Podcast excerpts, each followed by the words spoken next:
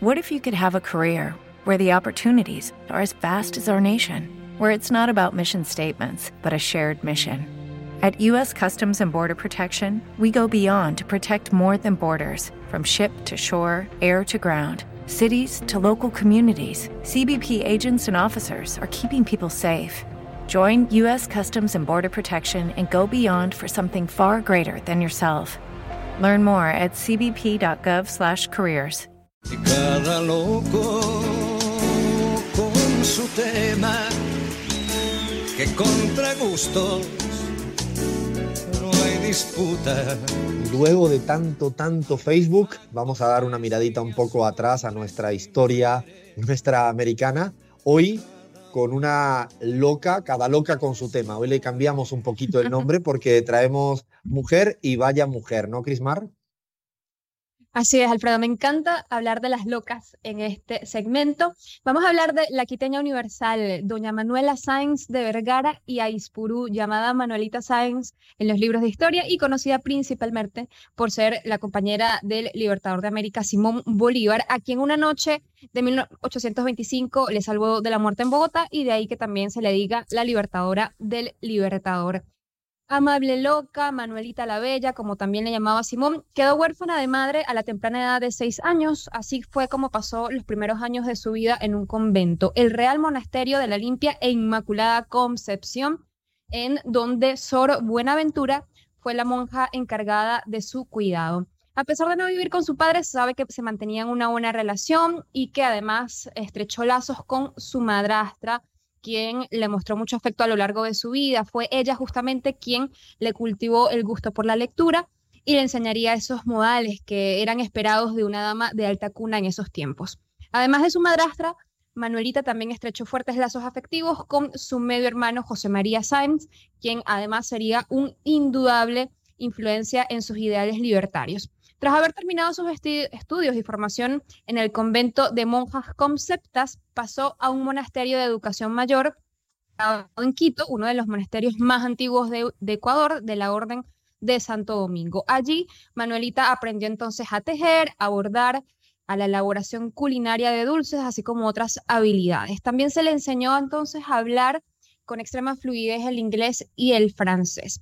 Durante esa época ocurrió un episodio del que Manuelita prefería no hablar y se trata de su huida del convento cuando tenía 17 años, aparentemente enamorada perdidamente de un oficial del ejército real, Fausto del Yuar, quien al poco tiempo la habría abandonado. A los 19 años contrajo matrimonio arreglado por conveniencia con un acaudalado comerciante inglés, James o James Torne, quien además le doblaba la edad, pero estaba locamente enamorado de Manuelita al punto de saber de sus aventuras con Simón y no querer romper el matrimonio.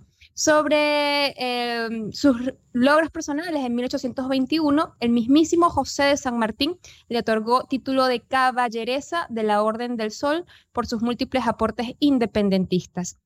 Tiempo después, ese mismo año, sucedió el esperado encuentro con el Libertador. Documentado por la propia Manuelita Sáenz en sus notas privadas, ella cuenta que de vuelta a Quito con su hermano para reclamar parte de su herencia a su abuelo, pasaba el victorioso Simón por las calles de la capital ecuatoriana, a quien Manuelita le veía desde su balcón. Manuelita entonces tomó una corona de rosas y ramas de laurel y se la lanzó con la intención de que cayera enfrente del caballo blanco de Simón Bolívar. Sin embargo, tal fue la suerte que la corona fue a dar justo en el pecho del libertador.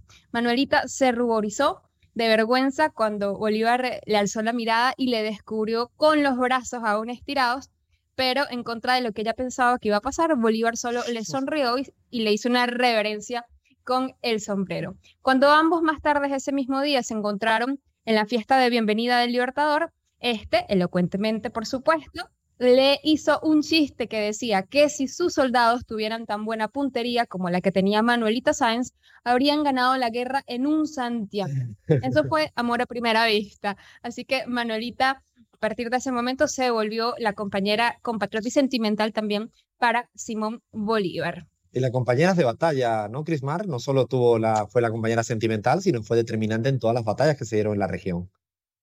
Vestía uniforme de usar, Además, ostentó grados de coronel del Ejército del Libertador Simón Bolívar. Acompañó también a, Bolívar en la campaña por los Andes como un soldado más. Así que sí, muchísimo más, diría incluso más importante que su compañera nada más eh, sentimental. Hay una parte de, Manuelita de la, de la, historia que a mí eh, me enternece o me pone muy triste y es su, final, ¿no? Fue un final muy triste. En un pueblo perdido en el norte de Perú, eh, de mar, Paita, Paita, un pueblo así chiquito, y la verdad que pasó años en soledad de la que prácticamente no se acordó nadie, ¿no? Fue una, una un fin mm. de vida, un ocaso más que triste, ¿no? Después de ser la, la gran prócer que fue y la importancia que tú contabas, ¿no? En tantos, tantos detalles en la, en la liberación de América Latina. Sí, de hecho le tocó, eh, fue desterrada de Colombia, se le prohibió la entrada a su natal Ecuador, así que se le obligó prácticamente al exilio en Perú y allí vivió esas dos últimas décadas eh, vendiendo tabacos y también haciendo dulces. Y lo peor obviamente vino después cuando con ese terrible brote de difteria, que era una enfermedad muy contagiosa, pues eh, murió y todas sus pertenencias o casi todas fueron quemadas y su cuerpo fue enterrado en una fosa común. Después, de hecho, después de muchos años, recuerdo una anécdota que es que el embajador de Ecuador en Venezuela intentó simbólicamente traer los restos mortales, que nunca pudo traerlos, pero sí simbólicamente, desde Paita hasta Caracas para que fueran enterrados al lado de, de su gran amor, Simón Bolívar. Así que bueno, hoy tocaba, tocaba turno a esta, a esta grande, esta grande de Latinoamérica, un ratito más, un hueco más para nuestras locas con sus temas. Habrá mucho más seguramente en, los, las próximas semanas. Gracias, Crismar. Seguimos en la pizarra.